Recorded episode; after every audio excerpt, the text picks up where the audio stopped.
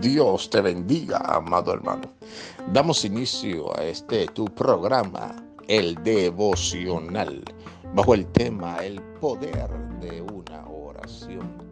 En Hechos capítulo 12 nos relata la historia de Pedro cuando estuvo encarcelado a mano del rey Herodes. Pero relata la palabra que la iglesia hacía oración sin cesar a Dios por él. Amado hermano, cuando hay oración, hay una intervención divina en nuestras vidas. La oración te da acceso a donde la humanidad y nuestras limitaciones no nos permiten llegar.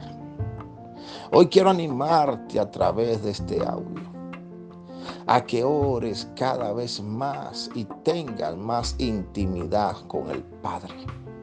Porque la oración te dará la victoria en tiempos difíciles. Mientras más oras conforme a la voluntad de Dios, más se manifestará en tu vida el poder divino para romper lo natural y lo ordinario y darle paso a lo extraordinario y sobrenatural de Dios en tu vida. Recibe esto en el nombre de Jesús. Tu milagro está al alcance de una oración. Y Dios responde la oración del justo en el nombre de Jesús. Permíteme orar por ti, porque esa necesidad que hoy estás enfrentando, una oración con fe puede ser la solución.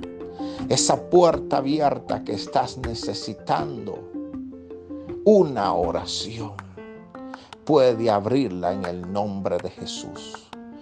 Bendito sea tu nombre, Dios. Te doy gracias por cada vida que escucha este audio.